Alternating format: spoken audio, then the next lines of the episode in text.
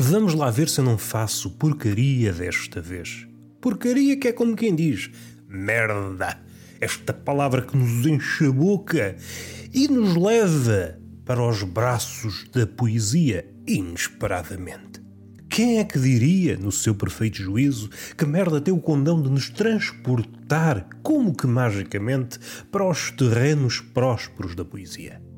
É a veia poética insuflada.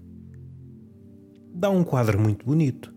No consultório do médico é que a porca torce o rabo. Sim.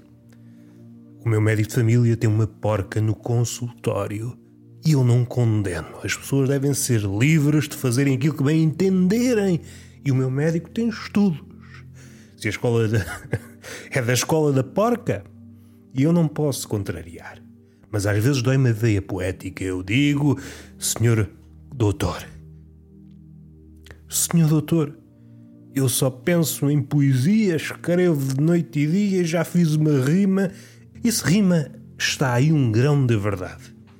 E o médico, ah, não tive cadeira de poesia na minha faculdade. E é aí que eu me passo da cabeça. Mas não é por aí que nós queremos ir. Espero que esta música de fundo não engula a minha voz como da outra vez. Eu a brincar, ai ai a música, mas em jeito de graçola, eu não fiz de propósito. Podia ter feito. Podia dar-se o caso de eu brincar com a música. E na edição ainda tive a brincar, ainda melhorei um pouco, mas fui ao meu limite. E as minhas competências, seja no tocante à edição, seja no tocante da vida, são limitadas. E a voz já está a abandonar-me. Vai-te embora, voz. Mas vamos lá para terrenos humorísticos. Temos aqui uns temas para trabalhar. Epá, voz, não quer nada comigo. Vou fazer o resto do podcast em mímica. Fica bem. Ah, como é que nós percebemos que estás a simular o que quer que seja? Imaginação uma coisa chamada imaginação. Ah, mas eu no silêncio não consigo imaginar nada. Não consegues imaginar nada, pois. O silêncio diz tudo. Eu só repito. Bem vistas as coisas, eu sou o papagaio que faz as vezes do silêncio. Vamos respirar fundo, então não é que no outro dia. No outro dia, que é como quem diz ontem, eu deixei que se me acabassem os boxers, o cuequedo os truces. Por acaso não uso truces, mas devia, porque é uma palavra que puxa pelo uso. A nível humorístico, causa graça. Do ponto de vista prático, não sei. Há savrilha, sim senhor, mas a palavra é mais brincalhona. E eu sou uma pessoa com uma inclinação para a brincadeira. Estou todo inclinado para a brincadeira. A virilha assada que se lixe. Vamos respirar fundo Deixei que os boxers se me acabassem. Estava apenas um boxer plantado em cima de não sei do quê. Estava limpo. Não damos para a badalho que isso estava limpo. Mas tinha um problema. Não estava suficientemente. Estava a cheirar a mofo. O que sucede? Quando o colhi, qual fruto da corda de roupa, não estava suficientemente seco. Então ganhou o cheiro a mofo. E eu vi-me numa posição ingrata. Tenho de usar estes boxers durante algumas horas ou então dou liberdade às pendurezas. Há aqui um problema.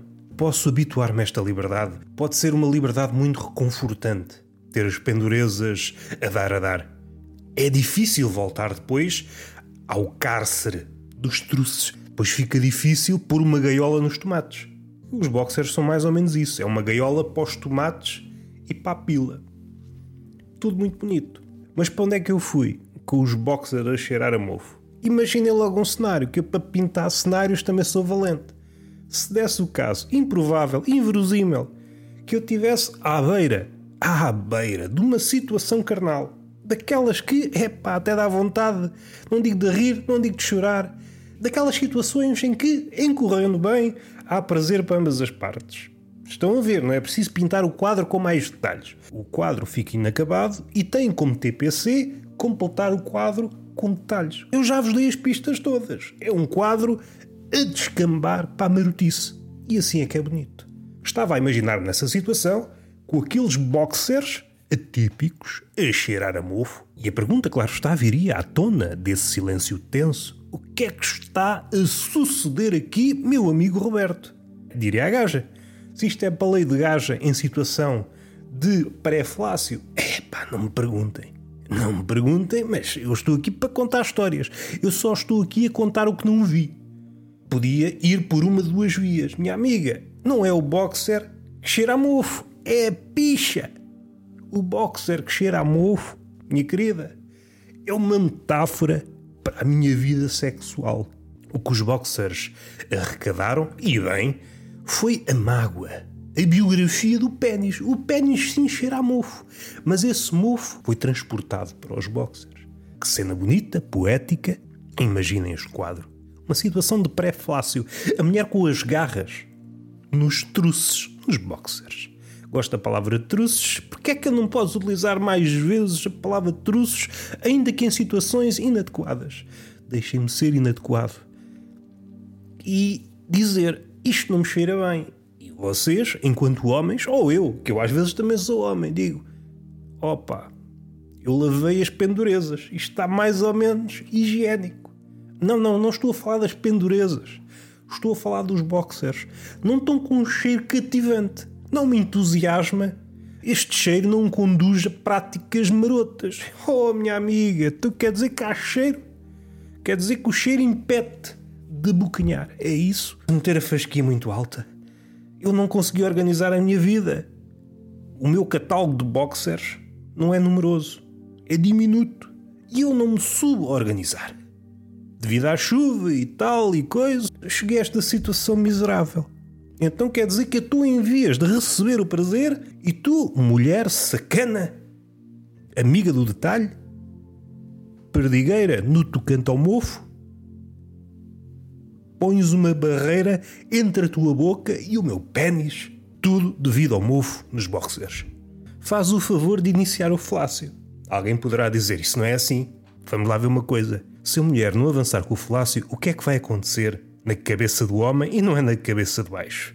Aquela experiência vai transformar-se num trauma. Isto tudo aconteceu devido aos boxers a cheirar a mofo. Fui logo transportado por esta cena. E é claro que optei por passar umas horinhas de pendurezas a dar a dar. Uma experiência libertadora e, doravante, caguei, caguei, entre aspas, com muitas aspas, que é para deixar claro que não houve aqui cagadas literais.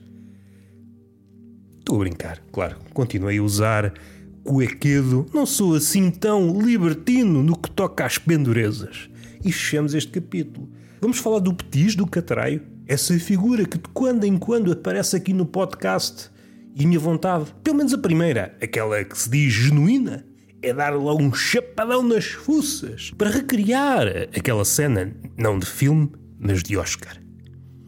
Quem percebeu a referência percebeu, quem não percebeu, olha que se foda, que se foda. Eu quero é que os portugueses se fodam. Mas não é por aí que nós queremos seguir. O que é que me toca no coração? Sim, eu tenho coração, eu sou um bicho intermitente no que toca ao sentimento, mas de longe em longe o coração habita este peitinho roliço. O que é que me preocupa? As crianças que só comem quando acompanhadas de uma determinada música. Friso determinada música. Se for outra música, já não comem. Já não comem. Isto é um problema que pode não ser grave, mas pode ser mediante aqui um acerto, ou melhor, um desacerto. Uma criança que só come ao som daquela música, o pai ou a mãe põe aquela música a dar no YouTube enquanto vá de colheradas no bucho do menino. Enche aqui o bandulho do menino porque o menino não pode passar fome. Quando estiver quase a arrebentar pelas costuras, está bom. Que é como quem diz, quando estiver a soltar sopa da boca e das orelhas. É assim que nós percebemos que o bebê é assim, está atestado. Está atestado até acima. Já pode fazer 200 km de gatas. O que é que me preocupa? Não me preocupa nada, porque menos crianças também o mundo não vai piorar por isso. Mas para quem é pai, pode ser triste perder uma criança. Eu estou a imaginar esta situação que não é tão descabida assim. Não estamos em terrenos fantasiosos. O pai só tem acesso à música pelo YouTube, a música, por alguma razão, sofre aquele processo de cancelamento, cancel culture, cancel culture. A música desaparece do YouTube e todas as plataformas. O pai deixa de ter acesso àquela música. Se deixa de ter acesso àquela música, a criança também deixa de o ter. Lembrete, a criança só comia ao som daquela música. O pai, mais uma vez, tenta dar-lhe comer ao som de outras músicas.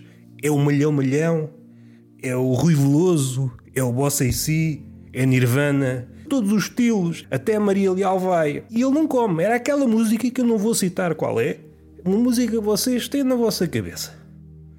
O que é que aconteceria? O puto morria. Viu o puto, hora a hora, dia após dia, não sei quanto tempo é que um puto aguenta sem comer, não faço ideia. Essa espécie, o catraio, tem pouca resistência. Via o puto definhar sem poder fazer nada. Que experiência! Não consigo encontrar esta música brasileira que era Senta na minha pica, senta na minha pica. Era a música. O puto só comia com esta música. O puto nem percebia o que é que estava ali a acontecer. Sem rabo, o puto não tem motivação para levar a colher à boca. Não tem? Isto vai acabar por acontecer.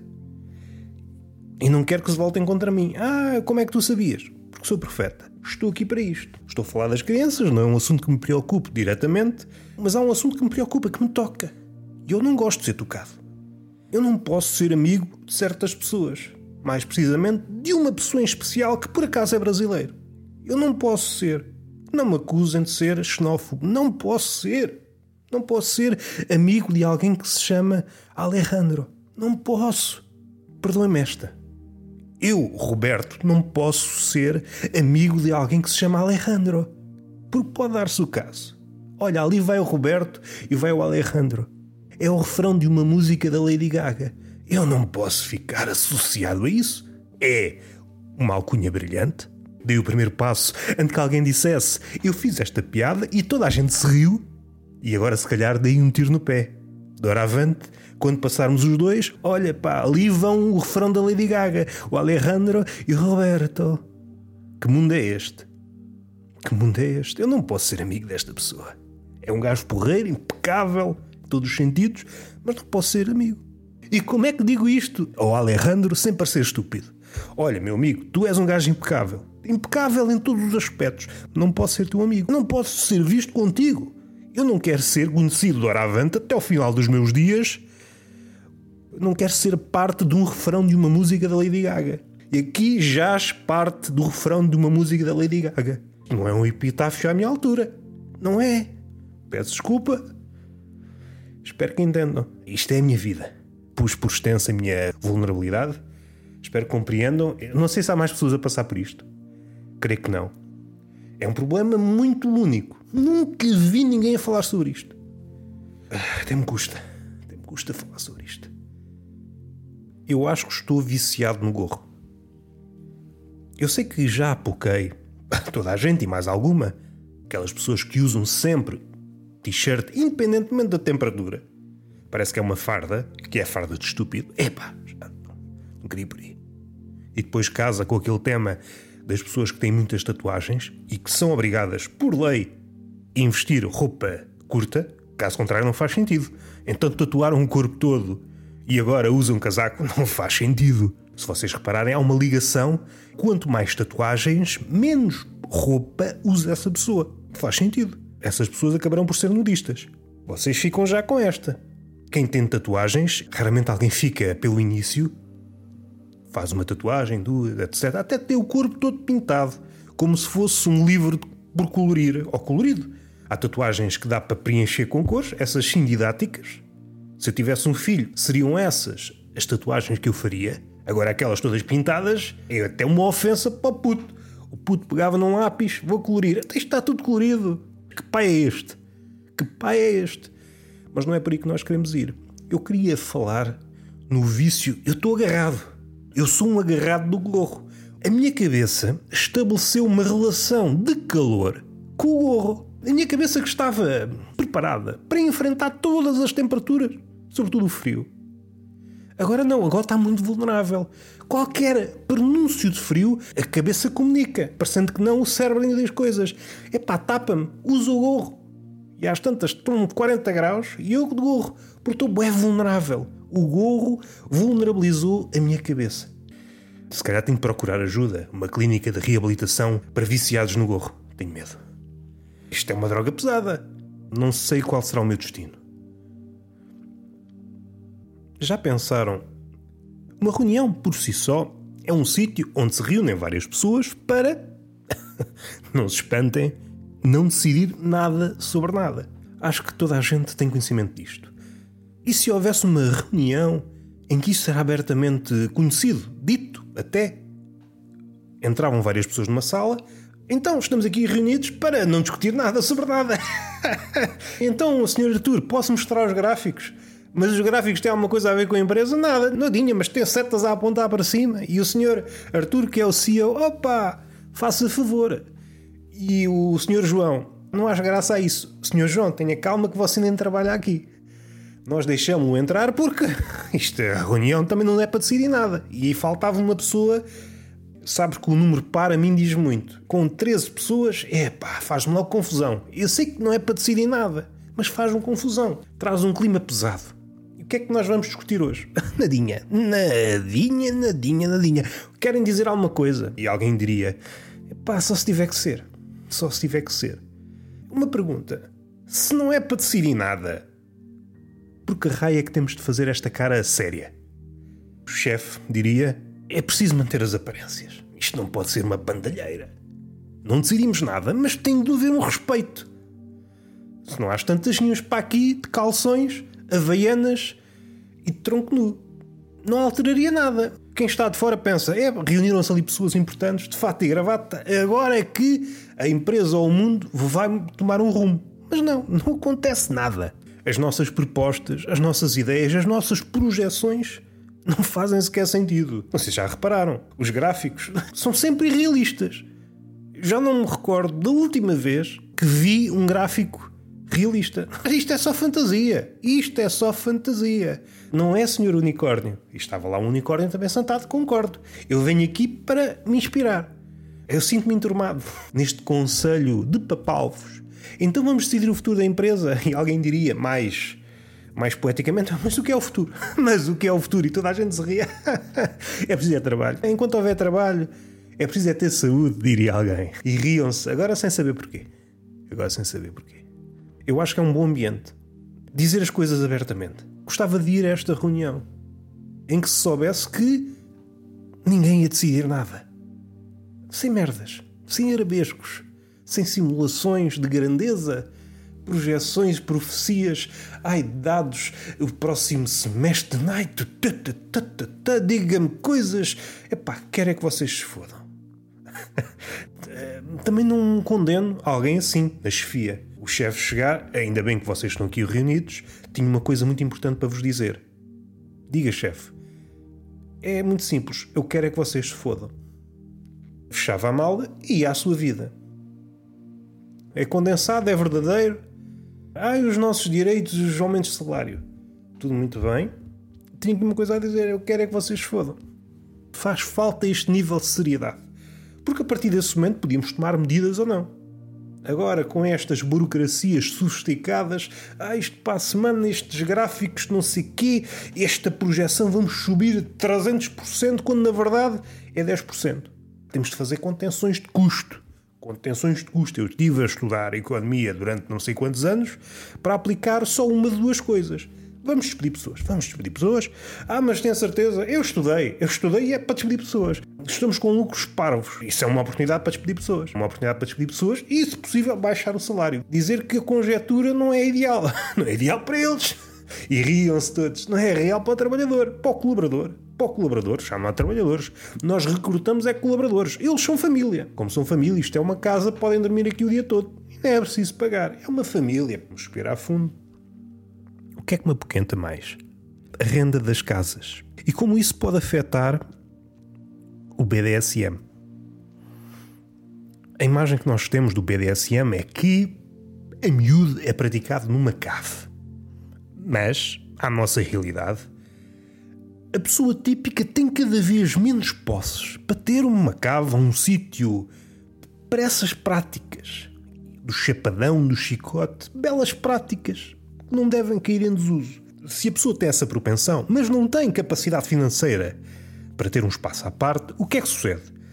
Será que tem um T0 e a cave do BDSM é uma mistura entre sala, quarto? É que fica estranho. Fica estranho. Entras em casa dessa pessoa, epá, não liga desarrumação, vou tirar este chicote daqui da estante. Fica estranho. E imaginar que esta pessoa tem, por exemplo, um filho, chegam à casa dessa pessoa, está o filho que é bebê a brincar com o chicote. Fica estranho. Fica estranho, mas não é implausível. É o mercado imobiliário a tornar as coisas estapafúrdias. Do ponto de vista pedagógico, tínhamos muito a ganhar. A nível de parentalidade, acho que é uma boa conjugação. Amarrávamos o gaiato durante umas horas. Agora ficas isso, não levas com o chicote nas nalgas. E não sintas prazer, que é para não ser preso. Se não sentis prazer, é educação. Se sentis prazer, é pedofilia. Por isso, está nas tuas mãos. Dizia o pai ao puto. E fechamos com este tema muito bonito. BDSM, mercado imobiliário e fronteira entre educação e pedofilia. Há formas piores de acabar? Há certamente. Beijinho na boca, palmada pedagógica numa das nádegas e até à próxima.